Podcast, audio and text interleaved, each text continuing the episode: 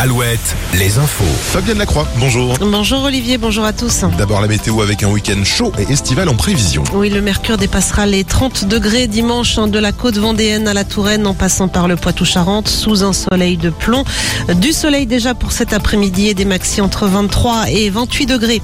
À La Rochelle, la baignade est interdite jusqu'à nouvel ordre hein, sur la plage de la concurrence.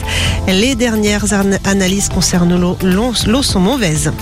Au chapitre judiciaire, un vétérinaire jugé hier en appel pour avoir aidé un ami à mourir en 2019. Cet Angevin souffrait de la maladie de Charcot, une maladie incurable. Il avait demandé à son ami de lui prescrire des médicaments, ce que ce dernier avait fait par le biais de fausses ordonnances.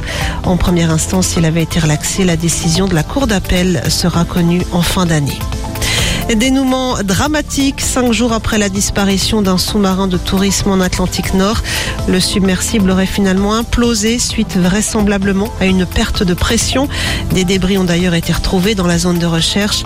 Les cinq passagers à bord, parmi lesquels un Français, sont décédés selon l'organisateur de l'expédition. Après Parcoursup pour les bacheliers, c'est la plateforme Mon Master qui dévoile aujourd'hui ses premières réponses aux étudiants titulaires d'un diplôme Bac plus 3 à la recherche d'un master. C'est la première année que ce dispositif est lancé. Et puis à moins de 400 jours maintenant du coup d'envoi des Jeux Olympiques de Paris, les organisateurs dévoilent ce vendredi le parcours complet de la flamme olympique avec les villes retenues dans chaque département participant. Seule certitude pour le moment, la flamme olympique arrivera le 8 mai prochain par la mer à Marseille. Elle passera en Charente, dans les Deux-Sèvres, dans la Vienne, en Vendée, dans le Maine-et-Loire et dans l'Indre.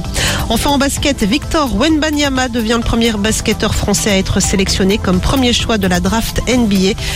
Jeune prodige de 2m21 jouera la saison prochaine aux Spurs de San Antonio.